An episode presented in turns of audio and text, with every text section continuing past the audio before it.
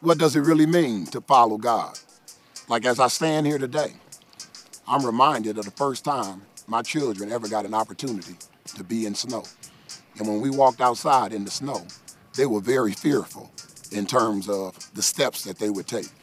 And what I did was I walked in front of them and I took steps and I said to them, instead of creating your own footprints, walk in the footprints that I've already made.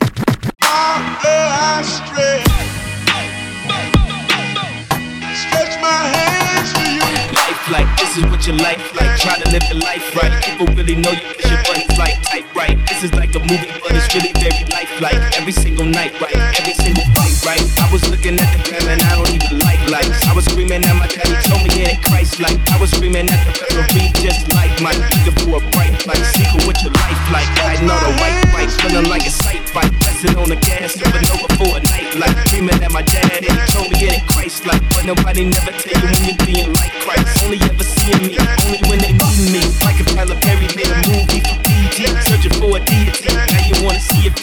you wanna see it free. Let you see it through your face. Tell me what your life like, turn it down the light. Driving with my dad and he told me it ain't Christ like. Just trying to find, I've been looking for a new way.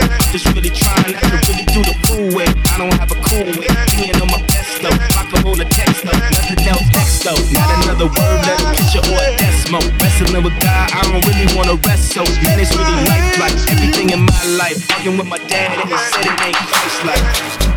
Man.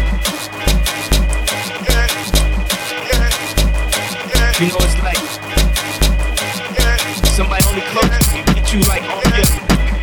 I feel my. I woke up this morning, I said my prayers. I'm all through there trying to talk to my dad, get him some advice. He started spazzing on me. I start spazzing. He said, "Hey, Christ!" I said, "Ah!" Resonante Beats Music.